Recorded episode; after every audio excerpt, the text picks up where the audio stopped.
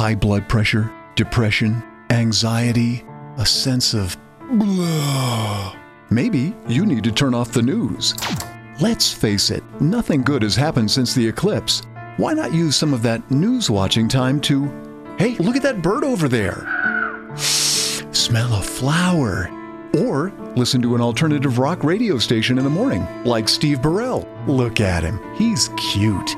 And he really needs some attention. He's totally non threatening, and he'll make you feel better about yourself. You'll feel like maybe, just maybe, the world isn't going to end at any second. Yeah, that's it. Just listen to Steve. Steve Burrell in the mornings. Paid for by Steve Burrell.